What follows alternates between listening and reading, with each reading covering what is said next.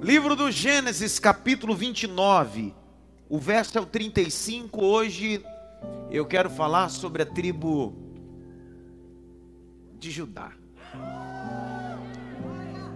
Será muito rápido, sucinto. Penso que em 25 minutos eu faço a exposição dessa tribo. É a tribo mais. Capítulo de número 29. Verso de número 35. Você que está em casa, abra sua Bíblia. Eu queria que você que está no templo não conversasse, não batesse papo, ficasse ligado ao texto sagrado. É hora de abrir o texto, é hora de mergulharmos. E prepara o oxigênio que a gente vai fundo hoje. Capítulo 29, verso 35. E concebeu outra vez e deu à luz a um filho, e dizendo: Esta vez louvarei ao Senhor. Por isso chamou o seu nome Judá. E cessou de dar à luz. Judá. Judá.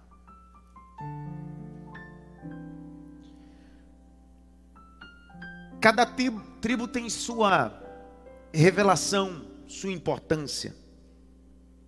Não existe a menos relevante ou a mais relevante. Todas elas cumprem um papel, sua missão.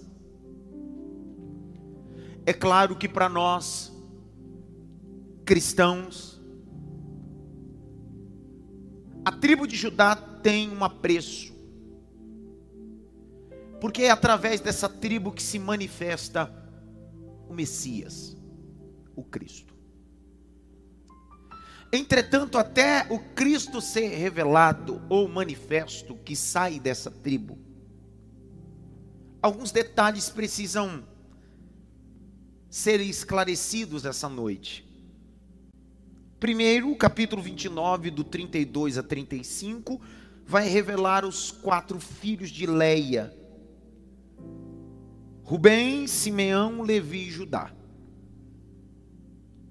Rubem, verso 32, Simeão, verso 33, Levi no verso 34 e Judá no verso 35.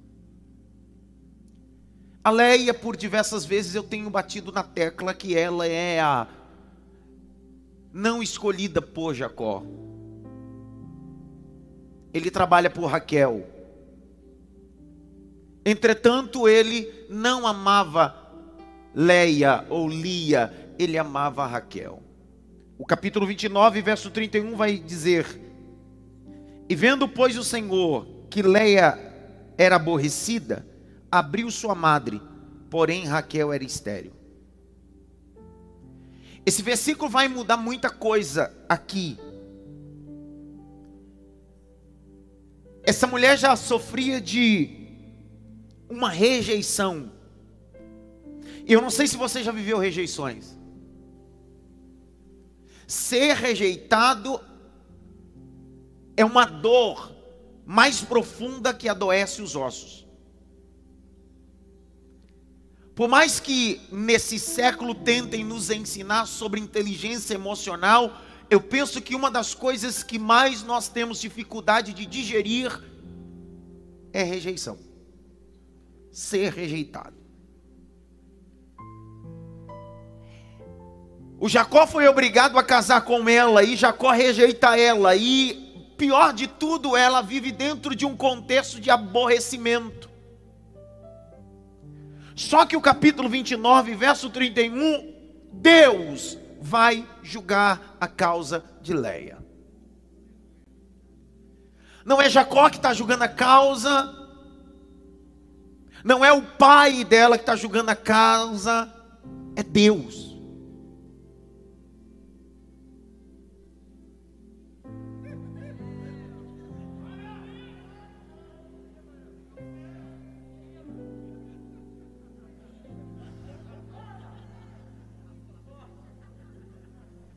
Deus não vai julgar a sua causa. Quem está em casa não está nem percebendo, mas explicar, né? Que tocou um celular aqui do irmão que atendeu. Capítulo 29, brincadeira, foi um brinquedo da criança ali. Mas desliga também. Até aqui. Aproveitando isso daí, eu, eu, como pastor, nunca permita que o seu filho, no culto, fique com, brin com brinquedo. Não permita. Do cunho educacional cristão, não permita. Peça, peça. Eu sei que é difícil, mas não deixe isso tirar a atenção dele até no culto. Fechei o parênteses e voltei. Capítulo 29, verso 31. E vendo, pois, o Senhor que Leia era aborrecida, abriu sua madre, porém Raquel era. Presta atenção. Quem está julgando a causa de Leia é Deus. Olha o texto. Deus viu. Não é Labão que viu. Não foi Jacó que viu. Foi Deus que viu. E quando Deus viu, ele disse assim: Vou abrir a madre dela. Vou abrir a madre para quê? Vai gerar Rubem, Simeão, Levi e Judá. Porque quanto mais te aborrecem, mais eu abro sua madre e você gera. Quanto mais te perseguem, mais eu abro sua madre e você vai gerar. Estou liberando a primeira palavra aqui. No ambiente de aborrecimento, Deus diz: Vou abrir a madre. No ambiente de oposição, vou abrir a madre. Porque eu vi sua perseguição. Eu vi sua angústia. Eu vi. E por isso decidi abrir sua madre. Se você pegar o contexto aqui e fazer uma conexão em 1 Samuel, capítulo 1, você vai encontrar outra mulher que também era aborrecida no contexto de casa. O nome dela é Ana. O texto diz que ela era.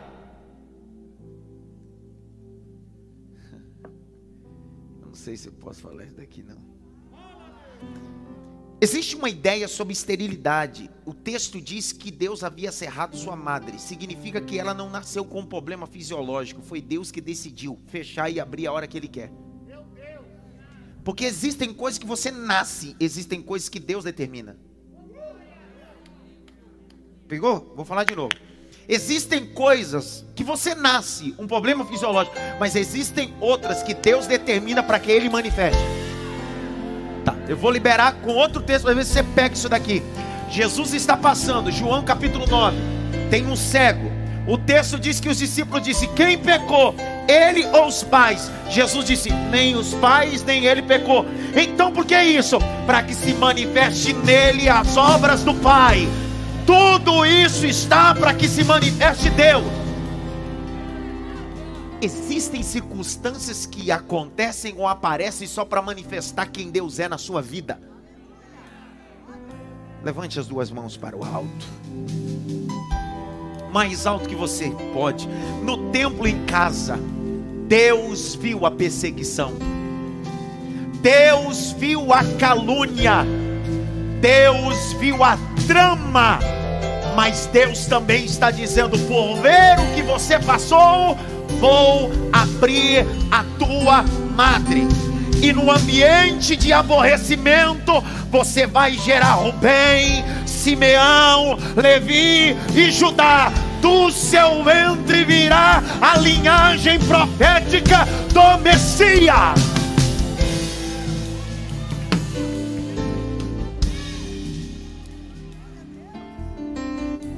Quando essa mulher vai gerar o quarto filho, ela disse: eu já gerei Rubem, eu já gerei Simeão, eu já gerei Levi, o Levi que vai virar linhagem sacerdotal, mas agora eu estou gerando é Judá. Jacó te ama? Não. Qual é o motivo que você tem? Qual é o nome que você vai dar para essa criança? Louvor. Isso mexeu comigo, porque ela está vivendo dentro de um ambiente de rejeição, gera Simeão, gera não, Rubem, Simeão, Levi, e o quarto, que é o último, porque o texto diz que Deus vai cessar. Ela poderia dizer, colocar o nome de, do filho assim: gerei, gerei e nunca consegui. Só que ela diz bem assim: em meio a todas as rejeições, eu descobri que não preciso mais do amor de Jacó. Vou falar de novo eu descobri que em todas as rejeições eu não preciso do amor de Jacó para louvar. O meu Deus seja louvor, o meu Deus seja glória, o meu Deus seja honra. Olha a maturidade que essa mulher está me ensinando. Eu não sei se você está entendendo. Essa mulher está me ensinando que as rejeições ou os ambientes de rejeições não podem tirar o Judá da minha boca. Louvor, plenitude. A cena mais ou menos é assim, ó. Ela pega o menino no colo e diz assim: Eu tenho motivo de louvar eu tenho motivo de adorar. Eu tenho motivo de bem dizer. Por quê? Porque o Eterno olhou para mim. O Eterno abriu a minha madre. O Eterno é poderoso. Deixa eu liberar a segunda palavra desse altar aqui, Luciano nenhuma crise, nenhuma circunstância pode tirar o motivo de adorar. É na fornalha adorando, é na cova dos leões adorando, é preso do cárcere como Paulo e Silas. Eu estou adorando.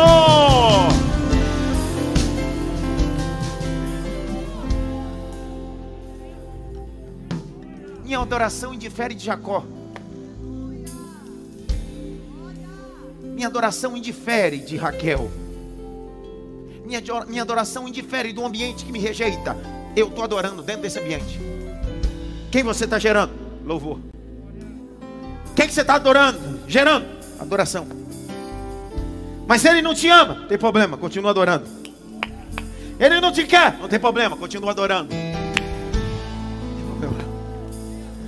Te bloquear, não tem problema, continua adorando, continua adorando. Deus vai nos dar a oportunidade de gerar ajudar num ambiente de rejeição.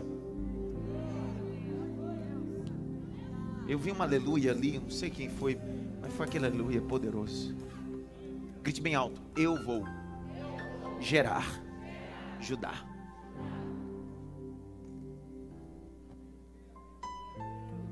Eu termino. Pastor, por que que Judá, essa tribo é tão importante.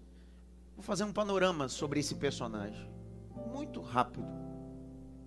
Ele nasce dentro desse sistema de adoração, de plenitude. Ele carrega esse nome. Adora, adora, adora, adora. Você precisa visualizar a passagem, Sandra. Mais ou menos assim. Em dias que Leia tinha crise de tristeza, quem entrava na tenda dela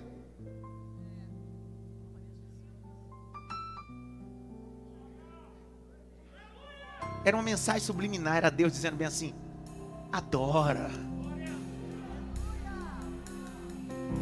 Você já viveu momentos que você diz assim, cara, eu estou sem fé, e de repente Deus suscita uma situação que, através da fé, você viveu aquele milagre? É a mesma coisa. Em dias que a lei era rejeitada por Jacó, por Raquel, aquela crise, no mínimo, quem entrava na tenda era Judá, e Judá, mim, olhar para a mãe e disse: Mãe, está acontecendo alguma coisa? Olha para mim, mãe. Olha para mim, mãe. Olha para mim, mãe. Olha para mim, mãe. Olha para mim, mãe.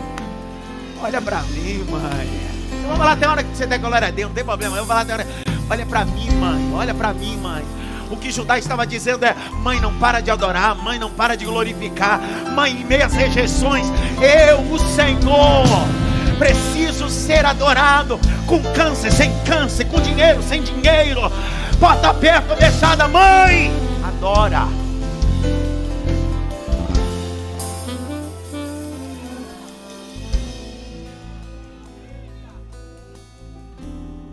O capítulo 37 do Gênesis vai contar a história quando José vai ser vendido pelos seus irmãos. Naquela época, Benjamim não havia nascido ainda. Se você pegar no campo cronológico, na verdade é o contrário, né? Benjamim nasce no capítulo 35. Entretanto, o capítulo 37, quem Jacó tem por mais importante é José. Só que há um segredo ali. Quando os irmãos vão tramar contra José, o que eles tramam contra José não é vender, é matar. O que os irmãos queriam é: vamos matar ele. Só que no ambiente onde tem Judá, ninguém morre.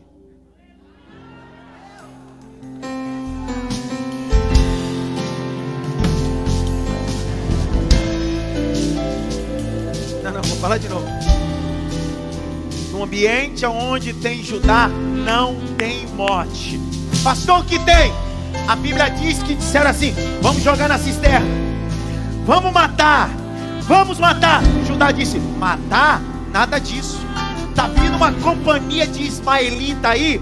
Vamos pegar. E alguém disse: vamos doar? Não, não, não, não. Vamos vender. Eu gosto dessa interpretação que eu vou aplicar para você.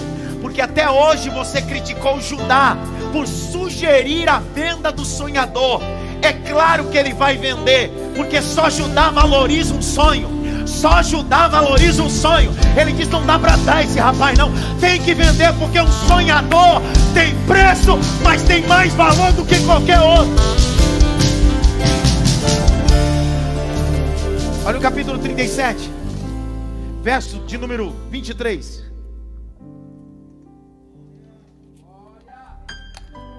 E aconteceu que chegando José aos seus irmãos, tiraram José da, tiraram a túnica de José de várias cores e tomaram e lançaram na cova. Porém, a cova estava vazia e não havia nela águas. 25. Depois se assentaram sem comer pão, levantaram os seus olhos e olharam, e eis que uma companhia de ismaelita vinha de Gileade. Seus camelos traziam especiaria, bálsamo e mirra. Grite bem alto: bálsamo e mirra para levar para o Egito. Olha o verso 26. Então Judá disse aos seus irmãos: Que proveito havemos de matar o nosso irmão? Ele está dizendo: morto não tem valor.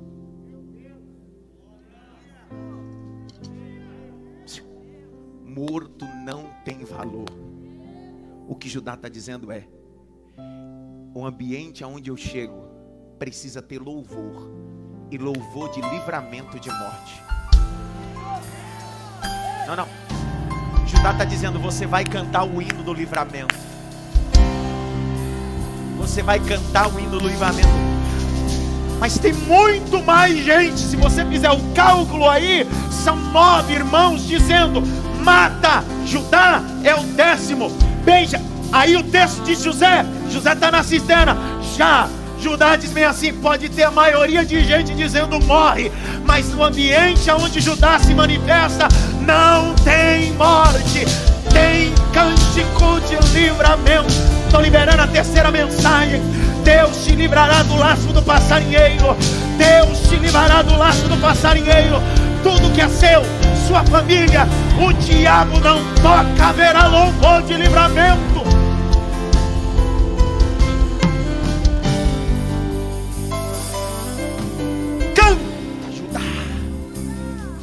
Canta, Judá. Que música! Livramento. Qual é a companhia que está vindo? A companhia dos ismaelitas, descendente de Ismael.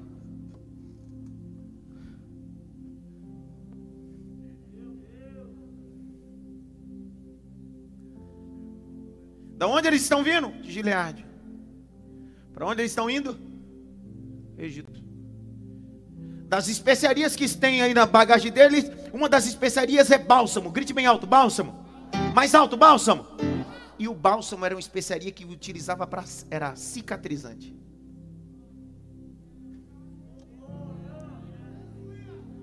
Não, que raiva. O Judá não está dizendo, vamos vender para qualquer um. O Judá está dizendo assim, vamos vender para uma companhia que vai cuidar dele. Pegou não? Abre comigo Jeremias 51, abre abre. Verso 8. No meio das especiarias que tinha, era bálsamo. Olha lá. No momento caiu a Babilônia e ficou arruinada.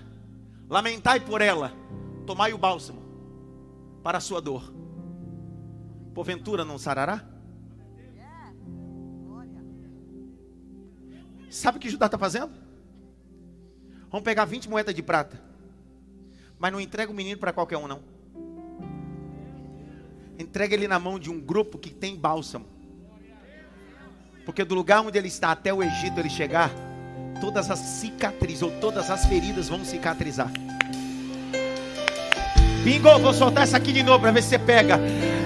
Da cisterna até o lugar onde ele vai ser vendido, ele tem contato com bálsamo. E quando ele chega no Egito, ele não chega doente emocionalmente, chega curado, cicatrizado. Sabe por quê? Porque Judá está dizendo no ambiente que a mãe dele foi criada, não importa o sistema ou o ambiente, canta José, canta José, canta José, canta.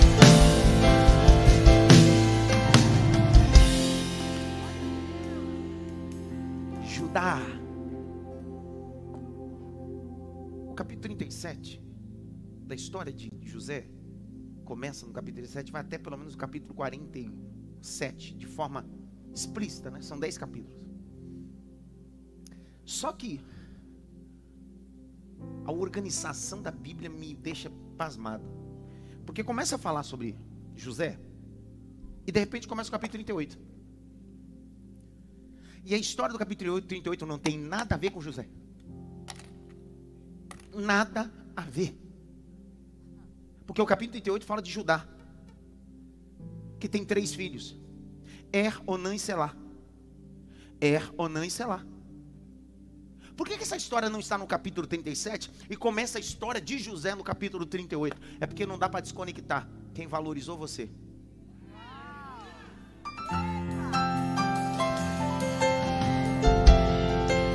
Porque se dependesse de todo mundo, você morria, mas Judá pelo menos valorizou você. Se dependesse de Simeão, se dependesse de Sacar, de Zebulon, você morria.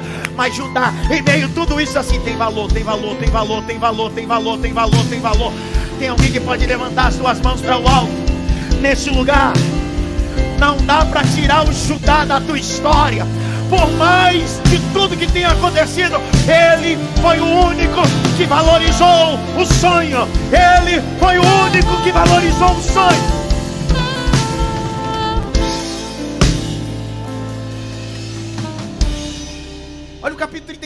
38.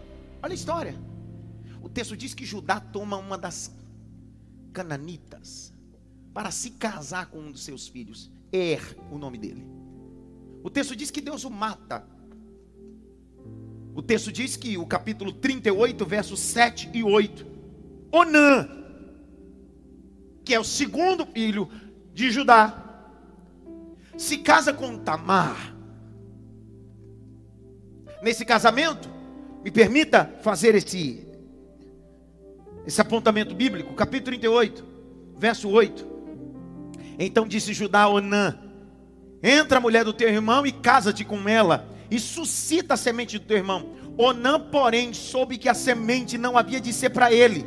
E aconteceu que quando entrava, cometia o coito na mulher do seu irmão, derramava o sêmen na terra, para não dar a semente ao seu irmão. Olha o verso 10: O que isso faz mal aos olhos do Senhor, e o Senhor o matou. A Bíblia fala até disso. Olha para cá, porque eu preciso ficar isso aqui. Havia o código de Levirato. Três filhos Judá tinha: Er, Onã e Selá. O Er se casou com Tamar, entretanto ele não teve filho com ela. Qual era o código de Levirato?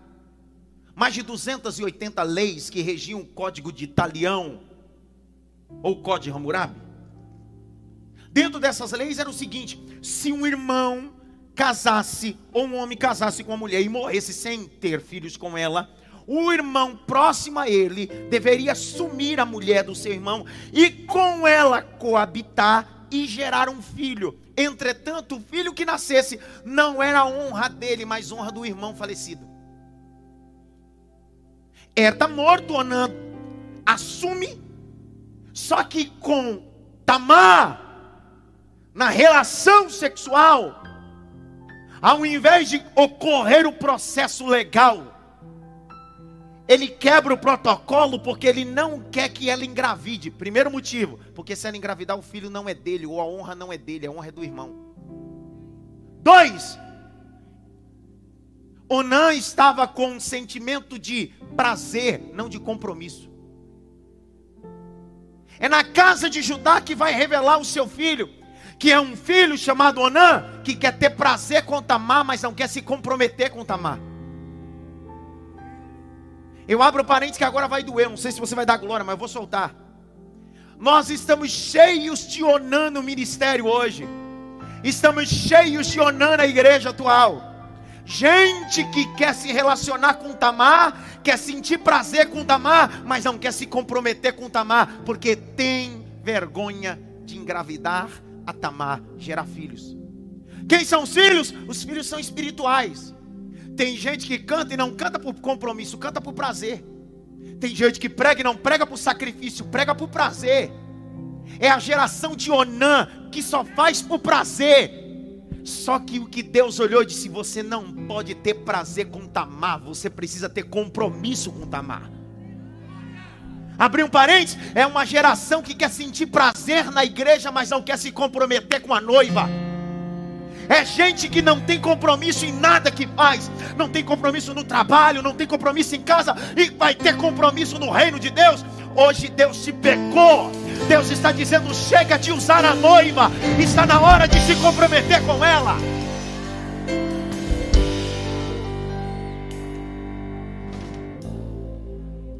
Porque se Deus não te matar, eu te mato.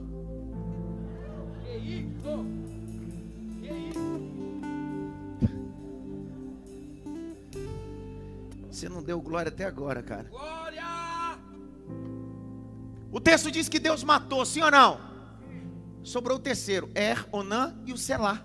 Só que o Selá é pequeno demais. Olha lá, capítulo 38, verso 11. Então disse Judá a Tamar, sua nora: Ficaste viúva na casa de teu pai, até selar meu filho possa crescer. Eu gosto disso daqui. Eu gosto dessa fala de Judá. Pergunta-me por quê? Porque Judá entende que não dá para entregar uma responsabilidade para quem é menino demais.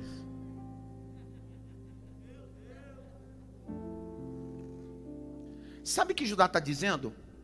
A responsabilidade aqui é de selar. Só que eu já perdi dois. E se eu entregar essa responsabilidade para esse menino, ele vai morrer. Sabe o que Deus está falando? Para de brigar para assumir coisas antes do tempo, porque se você assumir antes do tempo, você morre.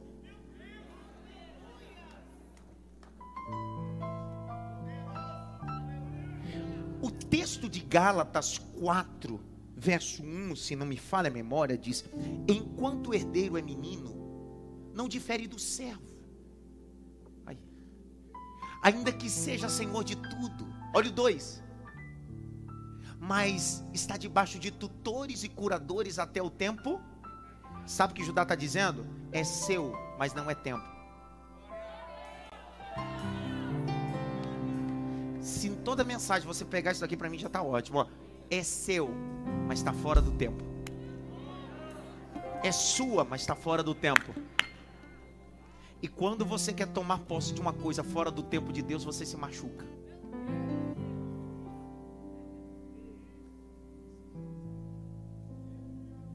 O texto diz que Atamar, esperando, descobre que Selá cresce e Judá não dá, porque Judá fica amedrontado. Só que Judá está apacentando as ovelhas. Olha lá o capítulo 38. Verso de número 14, ele está apacentando as ovelhas diante das fontes. Só que Tamar diz bem assim: Eu vou tirar a roupa de viuvez e vou me vestir de prostituta. O texto diz, e aí tem gente que diz que nós não somos o que vestimos.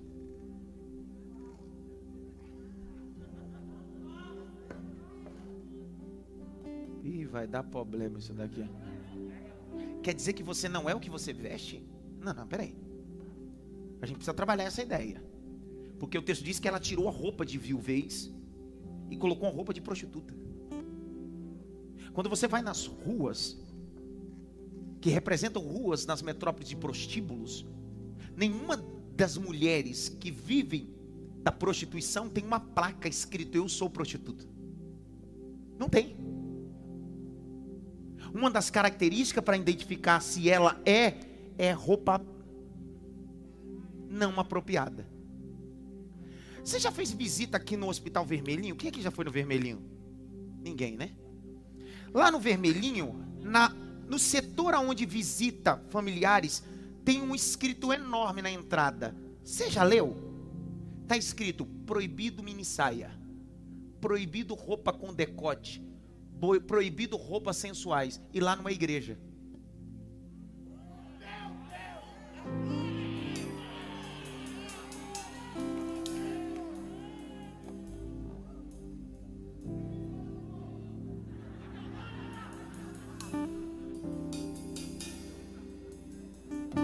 Pastor, aqui tem usos e costume? Não, aqui tem bom senso. Ô irmão, não é o tamanho da saia que define a sua ser crente, mas tem crente que a saia é lá embaixo, mas parece chegando assim, ó.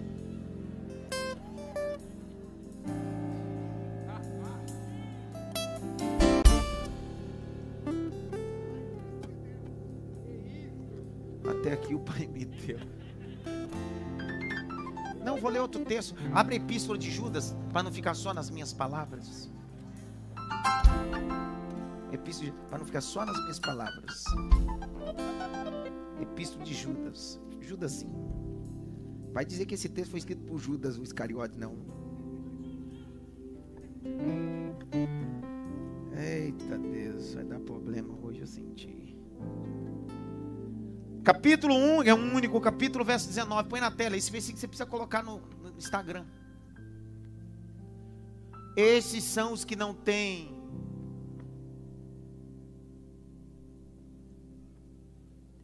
o Espírito. Quem é que não tem o Espírito?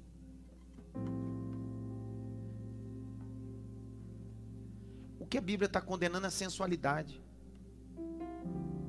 A Tamar está vestida de prostituta. E eu abri um parênteses aqui porque é culto pastoral. Dá uma olhada um pouquinho a forma que você se veste e a forma que você se apresenta. Isso é em todos os setores. Um dia eu chamei um rapaz com grande potencial, mas se apresentava no mundo corporativo aos seus alunos de chinelo, short, um boné.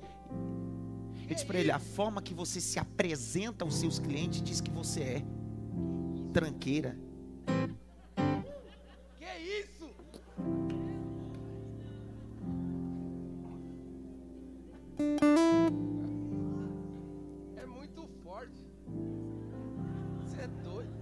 tenta não falar o nome, mas ele revela, né?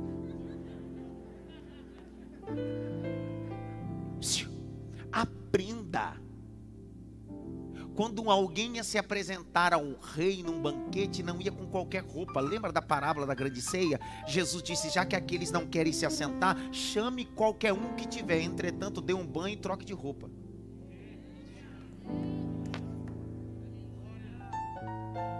Precisamos. Não sei nem porque eu entrei isso, fechei esse parente, tem nada a ver com o que eu estou pregando. Voltei.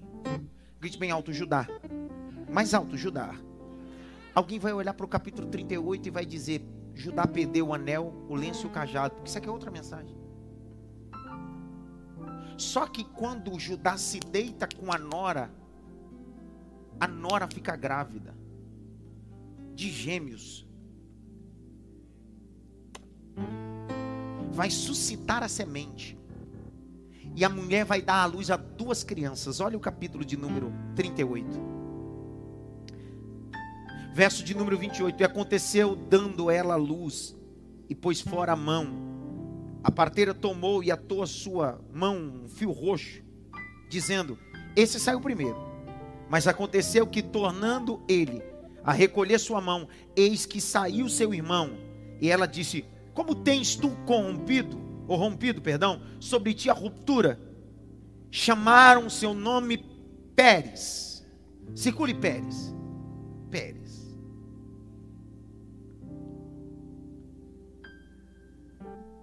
Pérez. Uma das coisas que Judá tinha como característica era ser líder. Dentro desse texto, ele vai suscitar a semente no meio de um ambiente que parecia toda maldição. Só que Deus é especialista em tornar maldição em bênção. Muita coisa na minha e na sua vida começou errado, mas vai terminar certo por causa da bênção de Deus. Pastor, mas o adágio popular diz que tudo que começa errado, termina errado. Não, irmão. A Bíblia diz que Deus endireita os caminhos tortuosos. Tem gente que começou errado e vai terminar certo, porque a bênção de Deus está sobre ti. Por quê? O texto diz que a linhagem de Judá está estabelecida após Pérez. E é na linhagem de Pérez que vai manifestar o Messias. Abre comigo, Ruth. Capítulo 4, verso 18.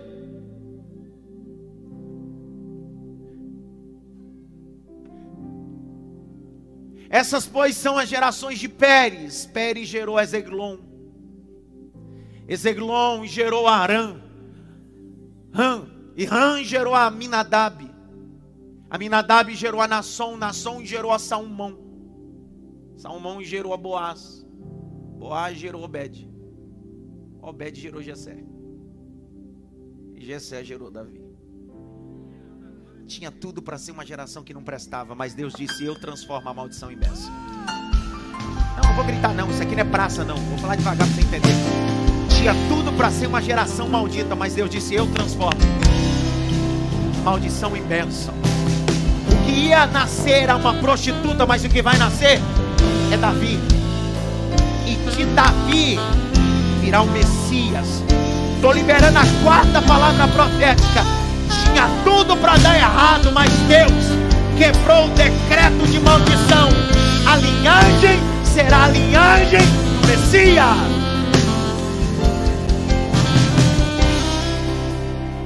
Abre Mateus para você ver.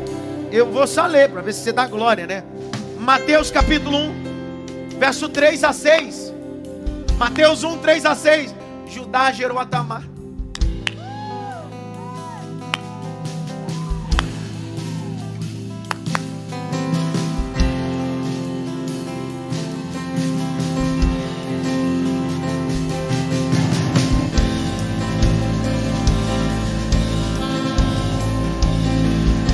16, só para otimizar tempo.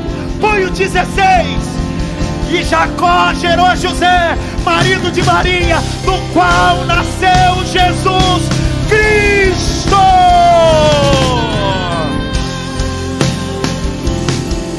Eu sou a geração de Judá. Eu nasci no pecado, estava predestinado ao inferno, mas o Messias diz: eu sou a luz no meio das trevas. Eu sou Deus.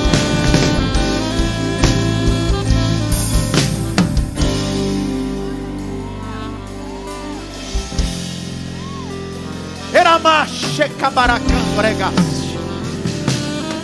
Uremaia cancho remácia candaragas o capítulo 38 tinha tudo para gerar um monte de coisa, mas o Senhor disse: Eu estou fazendo uma geração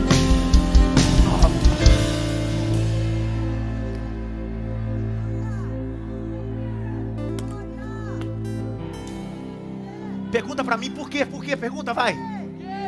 Porque da geração de Judá tinha uma profecia que ia nascer o príncipe, não um. É artigo definido. O.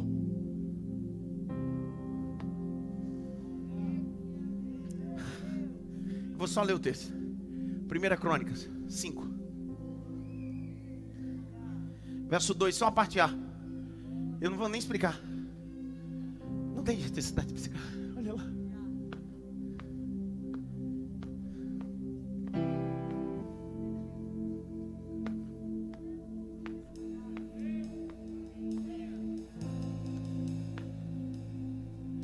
Porque Judá foi poderoso entre seus irmãos, e dele veio o soberano, e dele veio o soberano, e dele veio o soberano, e dele veio o soberano. Vou falar até hora.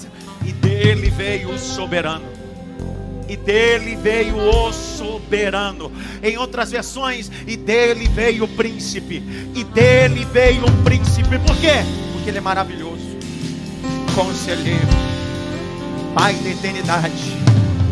E Ele é o príncipe da paz, Jesus Cristo. Me dê mais dez minutos, por favor, que eu preciso concluir isso aqui. Dez minutos. Pastor, Deus mudou o decreto? Sim, porque há uma bênção. Até Jacó sabia que Judá nasceu para liderar, mesmo não sendo primogênito.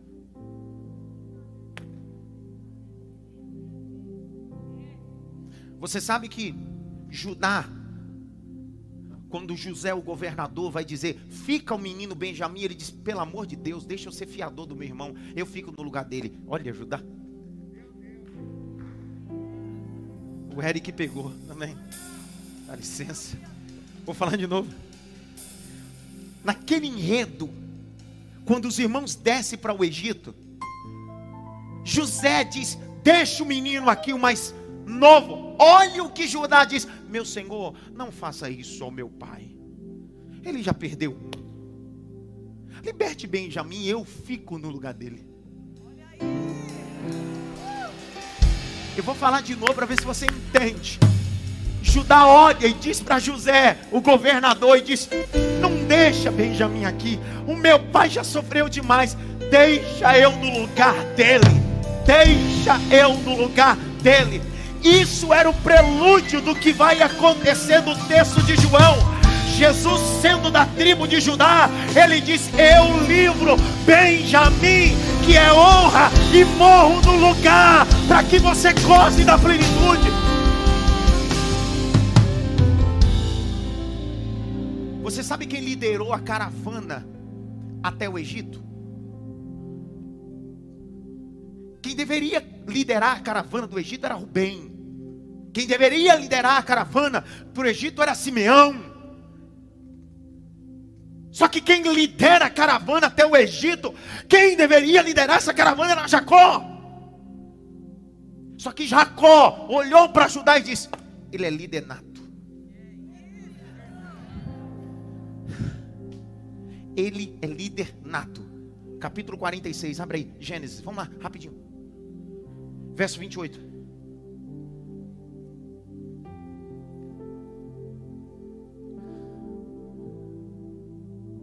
E Jacó enviou Judá diante de si a José para encaminhar a Gozém. Quem é que está na frente? Quem é que foi enviado por Jacó? Jacó é um patriarca. Ele envia Judá. Ele envia Judá. Ele envia. Raiva que me dá. Jacó está dizendo: vai na frente. Vai na frente. Vai na frente. Jacó é o símbolo de Deus, o Pai. Vai na frente, Judá. Judá é a linhagem do Cristo. Vai na frente. E Deus amou o mundo de tal maneira que enviou, que enviou, que enviou, que enviou, que enviou, que enviou o seu filho na frente Qual é a bênção que está sobre Judá? Capítulo 49 do Gênesis, abre aí. Verso 8: Judá, te louvarão os teus irmãos, a tua mão será sobre o pescoço dos teus inimigos. É só para você dar glória e pegar essas palavras, porque tem coisas que não precisa explicar. É a bênção que está sobre Judá. Judá, a ti louvarão os teus irmãos. A tua mão será sobre o pescoço dos teus inimigos os filhos de teu pai te, se inclinarão a ti. Isso aqui é uma profecia de Jacó dizendo: toda tribo se prostrará, toda língua confessará, todo joelho se dobrará, toda língua confessará. A tribo de Sacá, Zebulon, Simeão, todas terão que se prostrar e terão que ver Jesus Cristo, da tribo de Judá. Ele é o rei. A bênção não para por aí. Judá é um leãozinho. Da presa subiste, filho meu. Encuba-se e deita-te como um leão, e como um leão velho. Quem despertará? Capítulo 30, verso 30 de Provérbios diz: que o leão está associado com poder. Associado com quê? Poder. poder. A Bíblia diz em Reis, capítulo 10, que o trono que Salomão construiu tinha leões, 10. Porque um rei que se assentava num trono já tinha poder, mas um rei que tinha leões esculpidos do seu trono dizia: Esse tem mais poder do que o outro. O que Deus está dizendo é: Judá, o governo está sobre ti, o reinado está sobre ti. Tu és a fera sobre os homens. Tu és a fera sobre os homens. Verso de número 10: O cedro não se arredará de Judá. Grite bem alto: o cedro. Mais alto: o cedro. Deus está dizendo: O reinado não será tirado de ti. Pergunta, eu abro parênteses e termina. Primeiro rei de Israel foi de que tribo? Benjamim, sim ou não? Saul era de que tribo? A pergunta é: Deus ficou chateado porque o povo levantou um rei e estabeleceu a monarquia ou porque o povo levantou um rei de uma tribo errada? Porque a Bíblia diz em Deuteronômio que o tempo da monarquia chegaria. E Deus disse que quando o meu povo chegar na terra que manda leite e mel, o tempo da monarquia chegaria. Só que o povo quis monarquia antes do tempo. E quando eu aclamo monarquia antes do tempo, ao invés de eu cumprir profecia da tribo de Judá, eu quero outra tribo para me governar. Grite bem alto. O reino está sobre ele. Pergunta-me, que reino é esse? Daniel vai interpretar um sonho. E ele vai falar de reino. Olha lá o capítulo 2 de Daniel, verso 44. Abre aí. 2,44. Que reino é esse? Mas nos dias desses reis, desse reis, o Deus dos céus levantará um reino que não será jamais destruído. Este é o reino, este reino não passará para outro povo. Quando Deus dá a interpretação para Daniel, muita gente não entende que reino é esse que ninguém vai destruir. Abre o capítulo 4 de Mateus. Olha o reino qual é. Capítulo 4, verso 17 de Mateus. Desde então começou Jesus a pregar dizendo: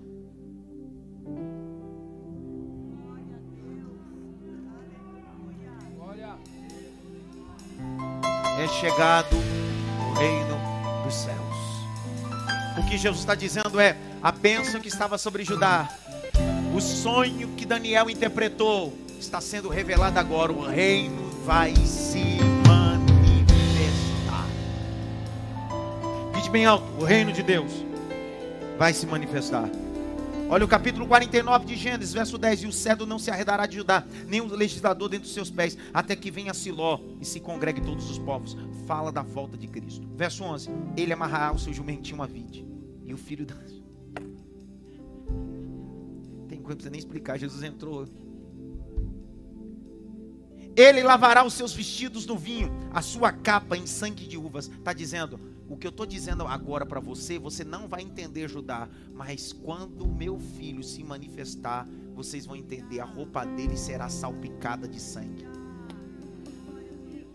Abre comigo Isaías 63. Isaías 63. Isaías 63. Bendito é a tua palavra para todo sempre. Quem é este que vem de Edom? Com vestidos tintos de mostarda.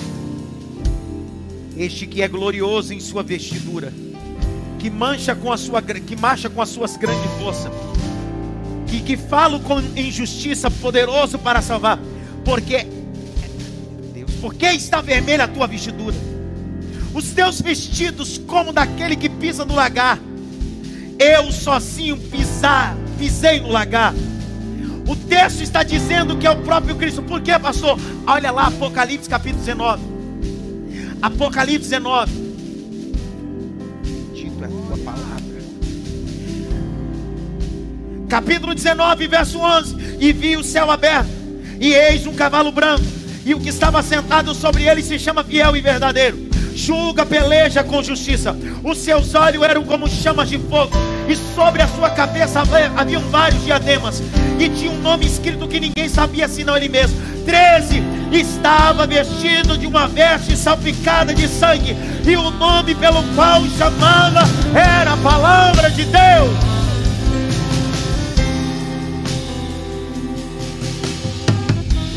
Grite bem alto, Judá. Mais alto, Judá. A profecia está sobre ti. Apocalipse, capítulo de número 5.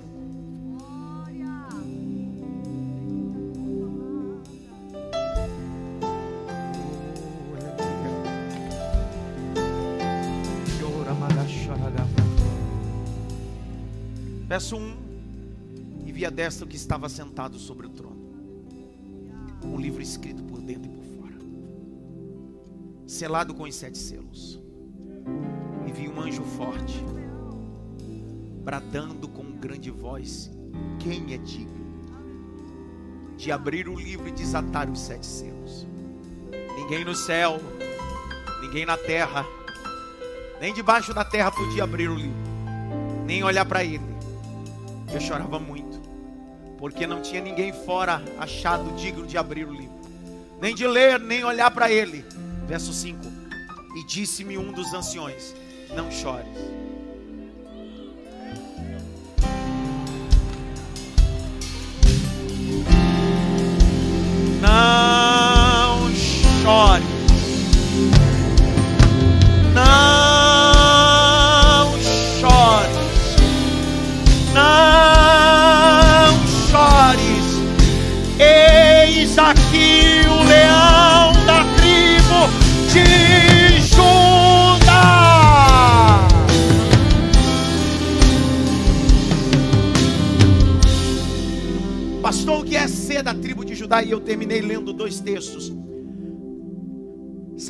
Sacerdote, deveria ser da linhagem de Levi. Diga bem alto, Levi. Nós não poderíamos ser sacerdotes, porque só quem é da linhagem de Levi. Só que na linhagem de Judá, Deus faz um novo concerto. Hebreus capítulo 7, verso 14. Abre aí. Hebreus 7, 14. Hebreus 7, 14. Visto ser manifesto que o nosso Senhor procedeu de Judá.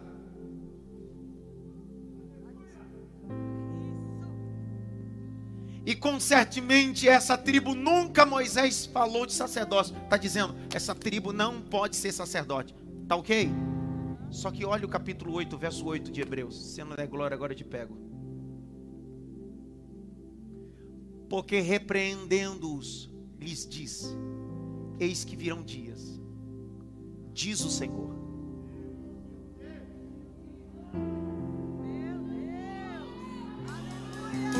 Em com a casa de Israel e com a casa de Judá estabelecerei uma nova aliança. Ô Lirã, você pular e dar glória, sabe por quê? Porque quando Jesus pega o cálice, ele está dizendo: até agora a tribo de Levi gerava sacerdote. Mas quando tomai o cálice, tomai isso, porque é a nova aliança no meu nome. Lucica, dá um glória, filho. Abre comigo aí Apocalipse 1, verso 5 e 6. Ô, Rafa, fica em pé, Rafa. Dá um glória, cara. É. Capítulo 1 e eu termino. Eu falei cinco vezes que eu termino.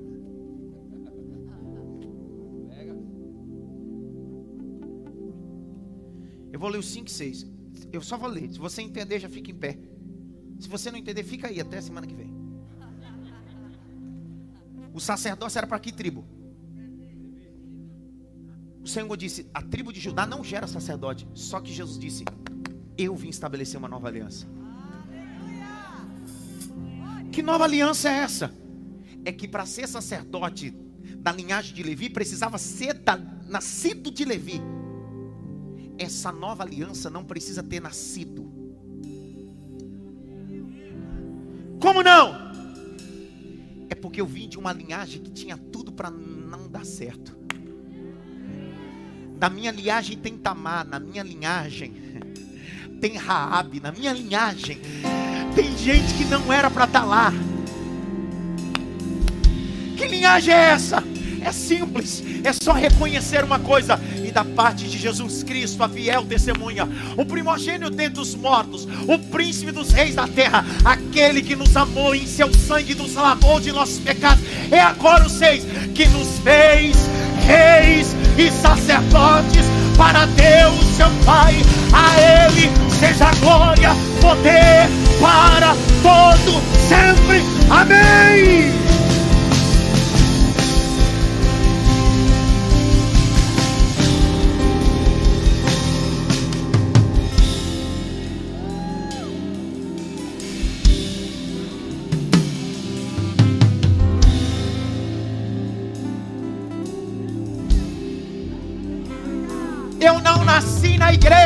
Daí você é da tribo de Judá agora. Eu nasci no engano. E daí agora você é da tribo de Judá agora. Mas como é que eu faço para ser da tribo de Judá? É só reconhecer que o sangue de Jesus tem poder para purificar pecados e te credenciar como rei e sacerdote.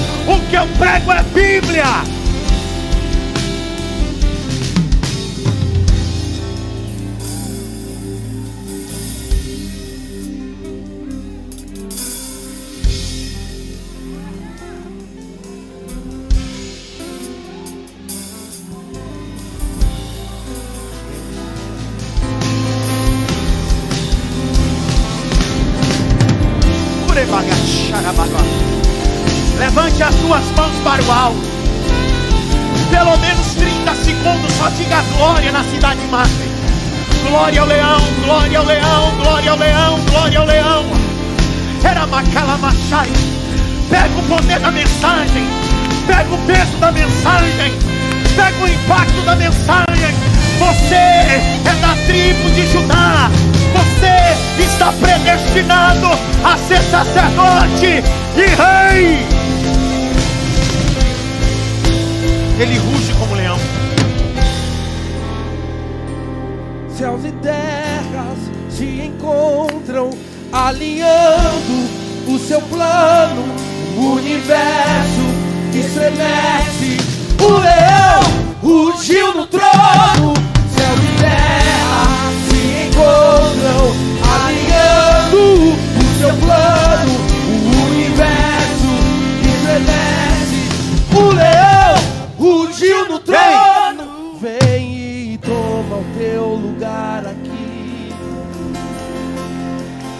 Vem e toma o teu lugar aqui. Vem, toma, Senhor. Vem e toma o teu lugar aqui, Senhor. Vem e toma o teu lugar aqui.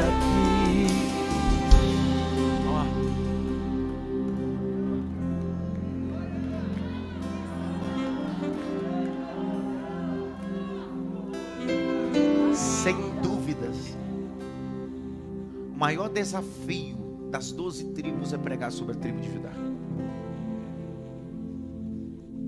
E dessas doze tribos eu sabia que a tribo mais difícil era essa. E você me pergunta, com tantas informações, é que não basta ter só as peças do quebra-cabeça, precisa montar direito. Porque senão a imagem fica distorcida. E com muito cuidado montei o quebra-cabeça para que você visualize tribo de Judá é muito mais do que uma pessoa. É um decreto de Deus.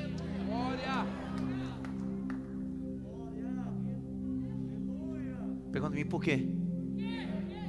Quando as tribos se dividiram, ficaram dez para o sul, dez para o norte, duas para o sul. Uma capital Samaria e outra capital Jerusalém. Dessas duas tribos que ficaram do lado, o cativeiro delas foi um babilônico. Ao contrário das dez tribos que o cativeiro foi assírio. Os assírios faziam enculturação, colocavam outras pessoas no meio para enfraquecer. Por isso que os samaritanos não eram bem quistos na sociedade, porque perderam sua identidade. Já na tribo de Judá e Benjamim que restou, os babilônicos não colocaram enculturação, não colocaram outra cultura, eles ficaram puros. Por isso que João Batista, pastor Anderson, belamente o senhor expôs, capítulo 1, verso 29, ele disse assim: Eis o cordeiro, porque cordeiro é um animal que não tem cruza. Puro, limpo. Está dizendo, nós esperávamos o puro que vinha de Judá. Deus te abençoe. Deus prospere sua casa. Deus honre tudo que você colocar a mão. Que os anjos do Senhor acampem ao teu redor. Que livre de todo mal. Que a graça e a bondade estejam sempre do teu lado direito e esquerda. Que os teus olhos nunca estejam na terra, os teus olhos estejam nos céus. Que você seja movido pela fé sempre, tendo certeza que quem te chamou foi Deus. Que você entenda que não importa o capítulo 38 que você viveu da sua vida, haverá um capítulo novo de Deus. A bênção vai ser mudada, a linhagem vai ser alterada. Te espero aqui na mini vigília, na quarta para quinta. Te espero aqui da quinta em diante para o nosso aniversário. Hoje, no final do culto, vai ter uma. Nós vamos limpar aqui, lavar tudo a necessidade revela a sua chamada. Eu senti que Deus te chamou hoje para lavar a igreja comigo. Aleluia. Diga, eu sou de Judá. Pronto, levante as duas mãos. Que a graça do nosso Senhor e Salvador Jesus Cristo, o grande amor de Deus Pai, a consolação e a união do Espírito Santo, seja com todos, não só agora, mas para todos sempre. Só quem é filho do leão Diz amém aí, vai.